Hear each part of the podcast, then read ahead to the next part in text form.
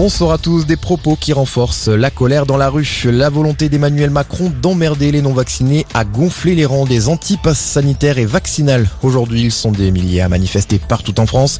Après son adoption à l'Assemblée, le projet de passe vaccinal doit être examiné à partir de ce lundi au Sénat. La date du 15 janvier pour son entrée en vigueur paraît difficilement tenable, mais le gouvernement garde pour objectif une adoption dans la dernière quinzaine de janvier. La campagne de vaccination pendant ce temps continue, elle, de progresser. Plus d'un Français majeur sur deux a désormais reçu sa dose de rappel selon les derniers chiffres de Santé publique France. Depuis lundi, 230 000 Français ont reçu une première injection, un record depuis le mois de septembre.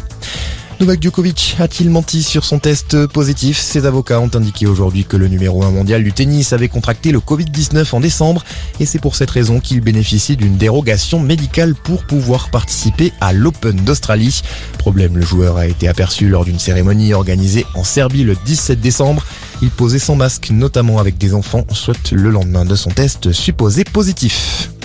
Anne Hidalgo prend acte de l'échec de sa proposition d'organiser une primaire à gauche. La candidate socialiste s'est exprimée devant la presse aujourd'hui à l'occasion d'un déplacement en Charente pour le 26e anniversaire de la mort de François Mitterrand. Elle déplore l'absence d'accord et estime qu'il ne s'agit plus d'une primaire si les verts autour de Yannick Jadot ne sont pas présents. Mission accomplie pour James Webb. Deux semaines après son décollage, la NASA annonce que le télescope spatial a achevé avec succès la dernière étape de son déploiement, une procédure très périlleuse. L'observatoire spatial le plus puissant jamais conçu doit servir notamment à observer les premières galaxies formées 200 millions d'années après le Big Bang.